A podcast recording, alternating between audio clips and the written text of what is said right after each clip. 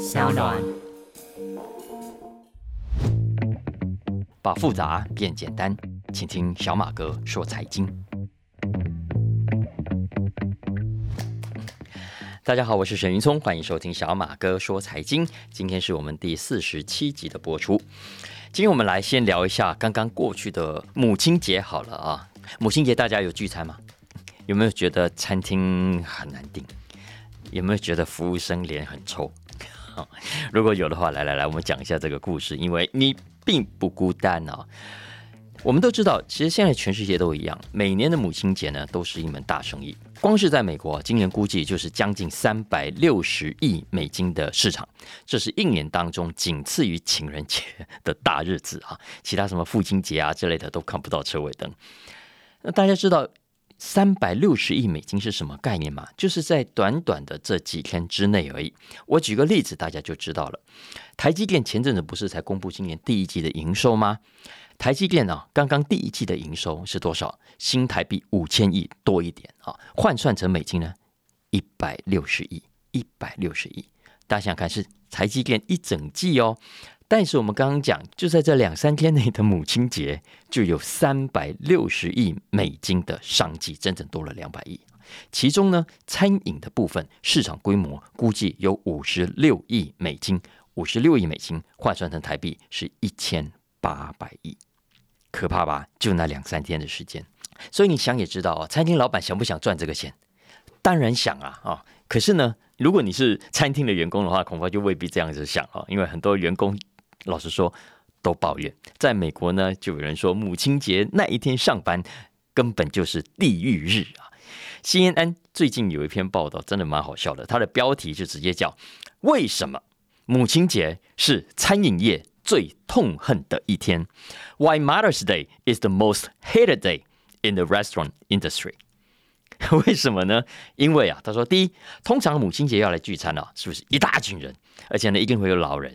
然后人一多就怎么样，口杂啊，意见就多，所以其实就服务生的角度来说，那是很难伺候的一群人啊。然后第二呢，通常会有小孩啊，有小孩有经验人都知道，真的会比较难搞。我自己家有小孩，我就知道我真的会比别人难搞一些啊。再来第三，通常母亲节的聚餐，哎，客人的要求会比较多，那跟平常聚餐不太一样啊，因为母亲节嘛，通常。呃，会三代啊一起来庆祝，然后老人家吃的啦，孩子们吃的啦，然后大人之间吃的可能都不太一样，要求的比较多，这个不能吃，那个不能吃，这个要改，那个要改啊，所以对于服务生来说是很头痛的一件事情。然后呢，在美国有一些兄弟姐妹一起请妈妈吃饭，哎，这个账单怎么样？不是一个人给哦，都是要拆的，然后这个过程中还要拆账单哦，所以这个对服务生来说，那都是额外增加了很麻烦的事情。然后呢，对餐厅而言，老实说还有更恶劣的，就是呢，很多人会怎么样？先定位，那通常都会怎么样？同时订个两三间，或者甚至四五间，给妈妈来挑啊。然后挑完之后呢，选一家，其他的呢就不去了。那好一点的呢，不去之后会用电话告知啊，这个我要取消定位，让餐厅给出别的安排。可是呢，恶劣一点的啊，根本懒得通知取消。所以其实台湾这几年也遇到过啊，我那天去订一个餐厅，但后来订不到了。那餐厅老板是好朋友，那他就跟我说，他说不好意思啊，那个都已经订满了，而且人家都是交定金的，都是先付好定金的。好，所以现在餐厅老板也很聪明。那尤其对今年的美国餐厅来说，挑战更大了啊，因为我们都知道，呃，美国现在的通膨嘛，物价涨，那成本都涨。你现在要做母亲节大餐，要怎么定价格啊？是一个大学问啊。然后呢，过去呢，因为这是重要的节日嘛，那有些人为了要对妈妈表示感谢，然后呃，愿意手笔大一点，而而且很多兄弟姐妹一起 share，也不在意点贵一点的餐。但是今年这种物价上涨的情况下，你可不可以？可不可以推更高单价的产品呢？这其实对很多餐厅老板来说都是一门学问啊！啊，总之，今年呢，母亲节对很多餐厅来说是非常大的，他们叫做 operational challenge 啊，就是营运上的大挑战。当然，对员工来说，Mother's Day is hell。其实这几天我在抖音上看到一个视频啊，也是一个影片啊，蛮红的。我马来西亚一个老朋友也传给我看。这个影片上啊，就说我们其实这个老中做的啦，中国人弄的。他是说啊，我们现在东方人所庆祝的这个母亲节，根本不是我们东方的节日，而是美国的一位女士啊。那那个影片上的大陆人说，她是一个姑娘，要纪念自己母亲的忌日啊。结果这个美国女士要纪念母亲的忌日，今天稀里糊涂的就变成了全世界呃的所谓的母亲节啊。当然，这个影片是最后呼吁大家，可不可以不要再过这个节日了？其实的确是这样子，没错。大家如果知道母亲节的由来的话，啊，我们现在这个五月的第二个礼拜天的母亲节，就像刚刚讲的影片上所讲的，是美国人发明的节日。她最早呢是 West Virginia 的一位 Anna Jarvis 啊，这位女士，她因为她妈妈生前是女，算是女权运动吧，其实很早就想要呃推动。妈妈节、母亲节这样的一个概念，可是一直到她去世都没有完成。那 Anna Jarvis 为了实现她妈妈的愿望，所以她在妈妈去世之后开始推动这个节日。所以今天历史上第一个有正式记录的母亲节是在一九零八年五月十号。刚开始的时候呢，Jarvis 也很高兴啊，他妈妈的愿望终于获得实现了。可是慢慢的、慢慢的，他发现，在美国呢。母亲节很快就变质了。注意哦，母亲节变成这么商业化，不是今天的事情。早在一九二零年代就已经很明显了，因为在当时就已经有很多美国的企业开始加入，开始利用这个节日来促销、来打广告，最后演变成怎么样？就像今天这样，母亲节是一个让大家花大钱的节日。这跟当年 Anna Jarvis 的想象完全不一样。Anna Jarvis 在一九四八年去世。去世之前，他已经对美国人把母亲节搞成一场大型的商业活动非常不满，然后也曾经想要推动说：“拜托拜托，可不可以取消这个节日算了？我不想再用这个节日来纪念我的母亲了啊！”为什么呢？因为早在当时啊，很多业者对母亲节的利用是已经是很夸张的了啊，然后就已经让 Jeffers 非常的不满。比方说好了，当时美国。我们都知道美国有很厉害的卡片业者，因为啊，当时还在流行寄卡片。然后呢，卡片业者就开始印各种母亲节卡片啦，在上面就印好、写好啊，祝福母亲，巴拉巴拉什么啊。然后你买卡片之后签名就好。Jarvis 就说：“你买这种卡片是什么意思？”他说：“买这种卡片的人啊，等于什么？等于为这个曾经为你付出一切的母亲，你连写个字都懒。”你居然是买现成的卡片，然后印好的字，然后你签个名就送给妈妈，这像话吗？啊，所以当时 Jarvis 就有这样的一个批评。然后呢，还有孩子就送例如糖果啦、点心给妈妈。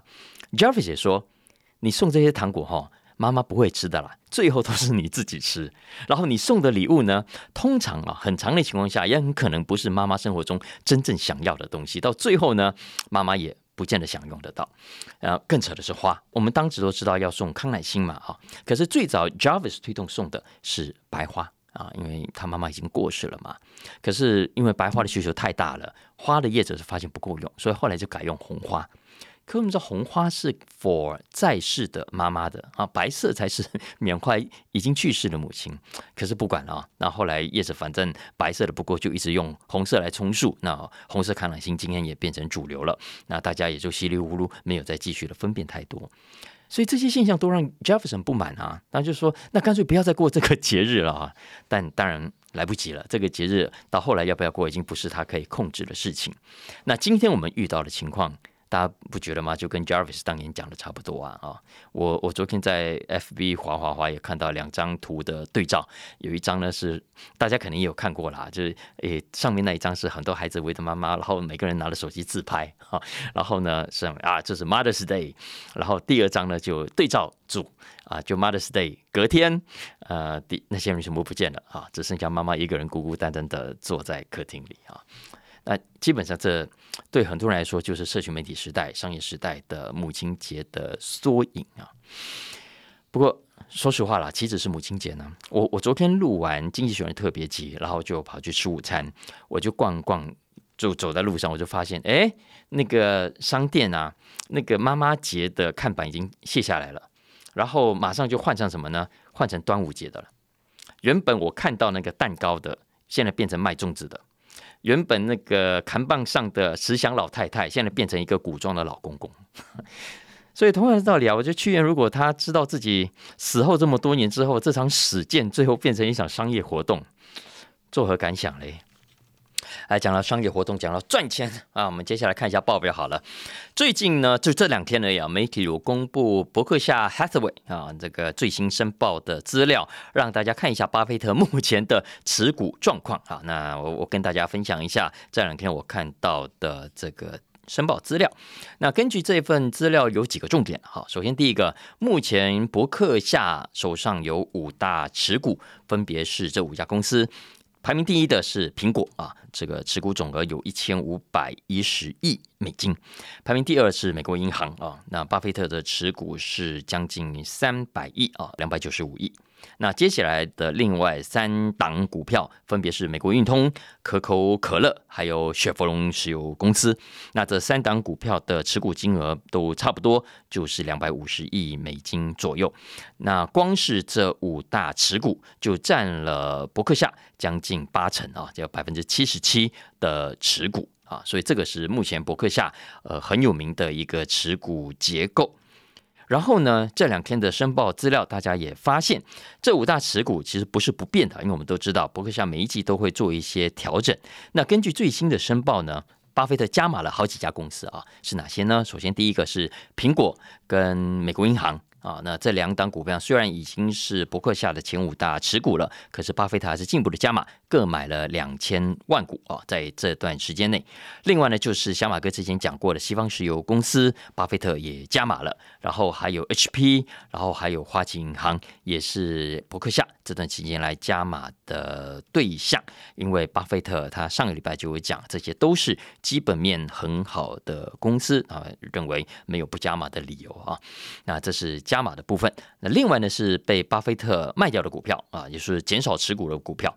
那最有名当然就是我们的台积电了啊，几乎被巴菲特给卖光了，因为巴菲特不喜欢地缘政治啊，他说他的钱有更好的地方去，所以他就给他卖掉了。那另外被减码的持股还有雪佛龙石油公司，还有通用汽车。Amazon 啊，然后还有啊，动画暴雪，动画暴雪。讲了动画暴雪，这个礼拜大家可能有看到新闻了，因为它礼拜一我看到的股价暴涨，因为呢，微软去年初不是砸了六百九十亿美金，不是要去并购动画暴雪吗？那这个案子呢，昨天欧盟通过了啊。那因为这个案子，微软需要美国、欧盟跟英国几个主要政府的点头才搞得起来。那上个月英国已经。否决了这个案子，然后接下来美国的 FTC 态度目前看起来不是很友善，那预定八月份会召开听证会。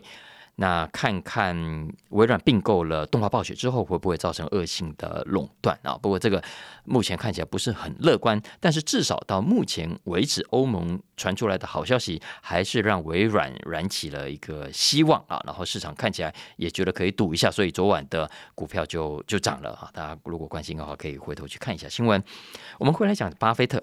美国财经媒体当然很关心伯克夏申报的持股变化，因为毕竟巴菲特是股神嘛，大家都想看看他买了什什么股票，然后卖掉什么股票。我常觉得这个有点像我们以前考试的时候啊，大家都想偷偷看一下，哇，学霸，学霸写了什么答案有没有哈？那个巴菲特就是市场里面的学霸啊，他买什么卖什么，可能搞不好就是标准答案，对不对？不过这么多年来，我发现哈，老实说了，大家看了又怎么样？多数的人包括你跟我在内，你看我们新闻里面讲了这么多，老实说了，我也没有像巴菲特这样子买股票，我认为你也不会，只是大家真的都很爱听他讲什么啊，就像我们上个礼拜讲的这个股东会的谈话一样，呃，很好玩是很好玩，可是呢，大部分大部分的不管是精英操盘人啦，或者是市场上呃在频繁买卖的人，他可能也会去巴菲特这个股东会，或者像我们一样会去关注这个股东会。上面的谈话，可是呢，基本上很少会听到巴菲特讲什么，就真的跑去买什么的啊。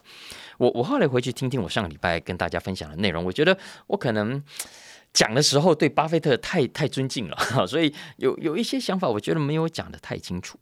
比方说了，上个礼拜听完之后，呃，我说听巴菲特跟这个查理孟格的讲话，我一个很明显的感觉，当然这很主观了，我都说这是我自己的感觉。我觉得巴菲特跟查理孟格两位老先生好像有点累了，可能年纪也大了啊，因为我明显感觉到今年呢，对于呃底下观众的提问，有些问题他们回答的比以前简短很多啊。当然整场下来还是很好看的，还是呃两位老先生也是很风趣，然后整个谈话还是很精彩。不过就是有那么一点点感觉，觉得诶没有像以前这么 energetic 啊。不知道，当然可能只是这两天比较累啊，也可能对于我们这种凡夫俗子感到有点厌倦。我讲了半天，你们也没有跟着我买啊啊！不过如果大家长期听，就会知道，查理孟格也好，巴菲特也好，他们所信奉的投资原则，基本上。没有差距太大了，多年来翻来覆去就是那几条而已啊。比方说要看企业的基本面啊，所以他们当然就长期买了苹果，然后长期买了可口可乐，这都很有名的。然后他们要避开被高估的股票啊，有没有？然后呢，不要冒不必要的风险啊。看，比方说台积电，他说买就买啊。可是你看。就像我刚刚讲的，我们很多人也都没有照做啊。我我所以，我常常想，我看这些影片，我呃，我看他们那个股东会进行的过程啊。巴菲特跟查理孟格，如果我是他们，我看着台下的观众 会怎么想？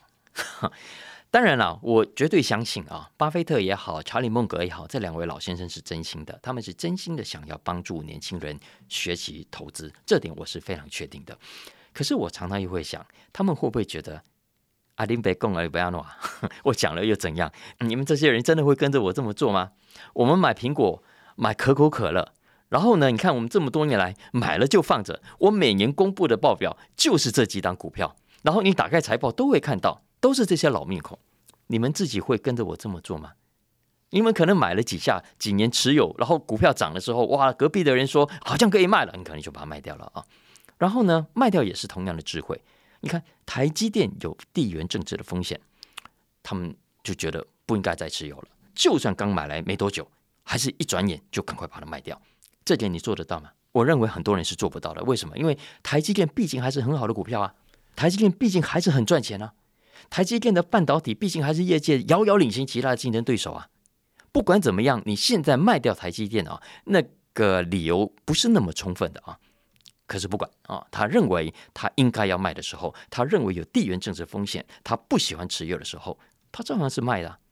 我们会不会这么做？可能不会这么做。其实不只是我们，美国很多小散户，很多时候对于老先生的谈话，有时候听听而已啊，不见得会真的跟。所以我们有时候真的要反省一下啊。我们都既然讲到投资，都说哦，我们要长期投资，我们要做价值投资，我们要投资好的公司，要投资有前景的产业等等等啊，这所谓的价值投资。但我们真的有在相信价值投资吗？巴爷爷、查理爷爷的话，我们是有真的在学习、在听，还是呢，只是每年凑一凑热闹，然后各取所需而已啊？要知道，像 Berkshire Hathaway 啊，伯克夏他们这种股东会，每年都来一次哦。然后两位先生都要坐在台上，跟大家呃面对面回答大家的问题。我觉得换做一般人，可能搞个几年就腻了，然后可能就办不下去了。哎，可是两位老先生一讲就是这么多年。你不觉得很令人钦佩吗？不过话是这样子讲，我觉得未来这几年，如果你是八粉，如果你是查理粉，可能都要有心理准备啊。我觉得都要准备两位老人家退隐的这种可能性了啊。当然，很多人会舍不得，可是时间就是就是这么的无情啊。因为该交棒的时候，我认为了啊，两位老先生这么有智慧，他们是一定会交棒的。只是呢，交棒之后，呃，新的人不可能是巴菲特。也不可能再是查理孟格啊！那未来的年轻人当然有自己的命啊，有自己的路要走。你讲了这个，我就想到最近的另外一个新闻：TikTok。我发现最近啊，因为美国的 TikTok 真的很红嘛哦，然后呢，我就看到有人用 TikTok 做什么呢？用 TikTok 理财，呃，或者说用 TikTok 来记账，我觉得蛮有创意的啊。怎么说呢？他们是这样子的，有些年轻人啊，他们现在在领到薪水之后，然后就还开始做财务规划，对不对？开始要记账。那以前呢，我们记账就是自己默默的记嘛，对。但现在有了 TikTok，这些年轻人就觉得可以把记账这件事情啊，放到 TikTok 上来。他们在领到薪水之后呢，就开始分配啊，我这个多少钱，反正要付房租，多少钱要付水电瓦斯，然后呢，多少钱我要捐给教会，然后剩下多少钱我要存下来，然后多少钱要当生活费等等啊，然后呢，他们就把这个细目啊抛到 TikTok 上啊，当然有些用写了，也用讲，总之用各种的方式去呈现然后几个点阅其实都蛮高的耶，好像蛮多人都爱看的耶。大家觉得怎么样？如果你在抖音上或者在 TikTok 上或者在 Facebook 或 IG 上看到有人分享他的记账的内容跟细节，你会不会想要仔细看一看？你会很想看，对不对？你会很想看，对不对？我自己的分析是是这样子的啊。为什么大家会想看呢？因为第一个都想看别人的财务隐私嘛，都想看哎，那个你的薪水多少，然后你你赚多少，然后你你怎样花钱啊？那个刚旁边有人就跟我讲，他之前看到什么汪小菲给大 S 的赡养费那个细目，哇，他们都看得很清楚啊。所以你看，像这种这种八卦型、隐私型的哈，永远都有市场了，大家都想看啊。但这个当然是比较好玩的，可是也有实际上的功能。老实说，因为大家都想看别人怎么样去安排他的财务，怎么样去花钱。就像刚刚讲看巴菲特怎么样去买股票一样，怎么看学霸买股票一样，大家都想从别的会安排财务的人的身上去看看自己可以学到什么。那这个对上传、对用 TikTok 来理财跟记账的人来说，也有好处的，因为他除了可以赚到点阅，可以赚到流量，更重要的是，他们发现用这个方式怎么样？逼自己好好的、有纪律的精打细算，要不然你想看，以前就自己关起门来默默记账，其实有一搭没一搭也没人知道。然后你到底是不是真的有在执行？呃，你的理财规划啊，也也没有人在逼你。但是现在不一样啊，你现在把它放到 TikTok 上，最大的差别呢，就是你的 followers 会给你压力，你的粉丝会来问：哎。时间到了，你为什么没有再给我看你最新这一个月的记账的内容啊？我想看看你怎么做啊！所以这就是最大的差别。当然了，还是会有人耍赖的，哪一天真的发懒，不做就不做，你管我，你咬我啊！嗯，不过但我觉得大家可以参考一下了啊。但在台湾行不行得通，我不敢确定，因为。台湾，嗯，我觉得很多人恐怕都不想让别人知道自己的薪水啊。那因为薪水这件事情，西方人比较无所谓，而且搞不好效果是相反的。你给大家看到你的薪水之后，搞不好会有人给你建议啊，说啊，你这个工作你这个薪水太少了啊，你应该去跟老板要求加薪，或者说，哎，别的公司看到啊，原来你薪水这么低，就跑赶快跑来挖角之类啊，offer 你新的机会等等都有可能性啊。怎么样？大家要不要考虑一下，来改用？TikTok 记账法，然后在 TikTok 上跟大家分享一下你的理财方法，然后用这个方式也倒过来督促自己呢。我觉得如果台湾真的有人这样做，会红吧？会不会？这两天其实好玩的新闻蛮多的啊，像我今天去飞碟早餐代班，我也聊了几个，我觉得可以在这里再讲一下啊。首先第一个是 BBC，我这两天看到一个很有趣的新闻，讲的是 最近这些美颜啊、美肌软体嘛，然后这些滤镜啊，哎，滤镜现在开的越来越大，没事吗？真的，你你没有发现现在大家真的口味越来越重啊？因为你看滤镜一开，整个人都变了啊。皱纹不见啦，眼袋不见啦，皮肤又更光滑啦，眼睛又更明亮啦，哦，然后脸又更小啦，等等。当然，这个我们目前为止大家好玩，然后让自己感觉良好，谁不想美美呢？当然是没有问题的。不过，欧洲跟美国有越来越多社会心理学家开始担心这个现象啊，会不会已经某种程度的失控？那他们担心的是，第一，现在很多的网红啊，很多的广告都。大量使用这种滤镜，搞到整张脸都变形，变得很不真实了。那这个有没有广告 涉嫌诈欺的问题啊？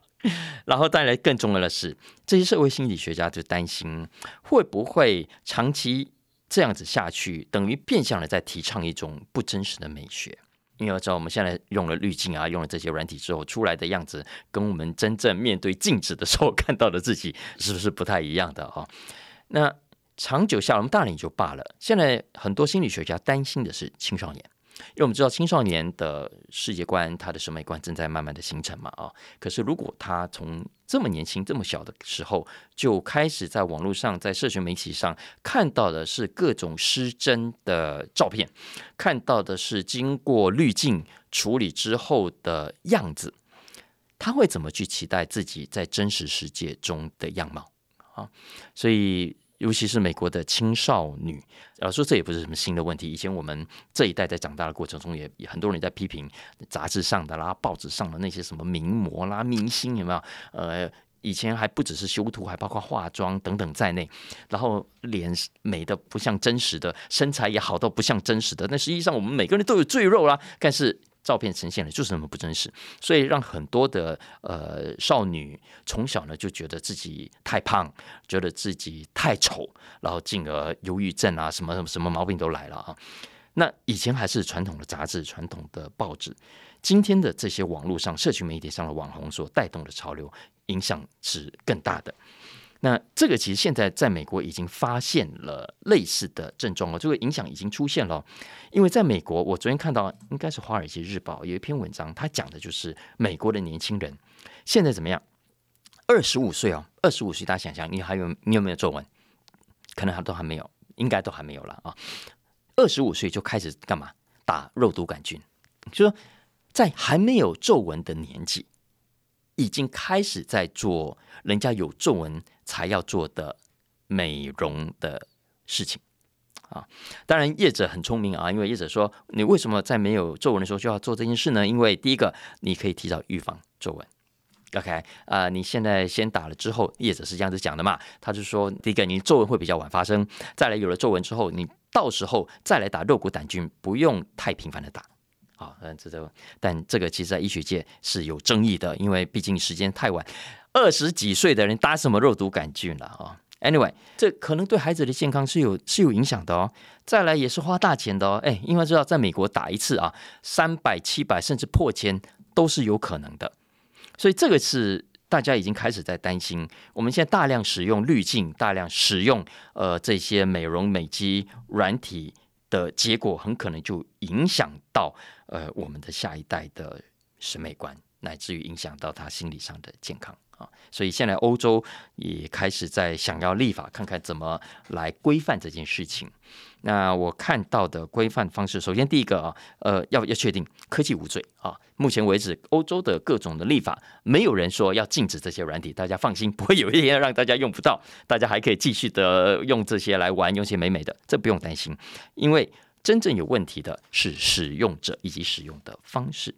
所以欧洲现在的立法要规范这件事情，锁定是两个重要的族群，一个呢是网红，另外呢是。美容化妆的广告主了啊，因为他们常在广告上，呃，想要鼓吹啊，他们的产品有多好多好之类的嘛啊，所以主要规范的是这个。因为既然是广告，如果这个广告有涉及到使用滤镜，他就有义务要出来说明。所以在挪威啊，挪威早在两年前，二零二一年就已经立法通过了一个法案，就要求所有的网红、所有的这些广告的明星，他要使用滤镜可以。但是必须注明，必须加注警语，有点像抽烟一样，我要加注警语啊，喝酒一样要加注警语，否则呢，他们就要啊把它视为不实广告。用这个不实广告的相关条例来处罚啊，那所以这个立法上，老实说，我认为相对简单的，就像台湾一样，就有类似不实广告这种规范。所以像挪威，我看到的它的资料是说，它基本上只是修正二零零九年通过的行销法案，叫 Marketing Act 啊，用这个 Marketing Act 来规范现在在网络上的网红以及广告明星使用滤镜的方式。那大家有兴趣可以去 Google 一下相关的新闻。呃，他们这种照片英文叫做 retouch photos，retouch touch 就是那个 T O U C H 触碰 retouch photos 啊，就经过处理后的照片。所以大家这个新闻可以去关注一下了啊。总之，其实其实你如果问我的话，我觉得也没有这么麻烦。我这些软体啊，这些滤镜真的很好玩，它真的可以让我们感觉良好。男生女生都一样，谁不希望美美的呢？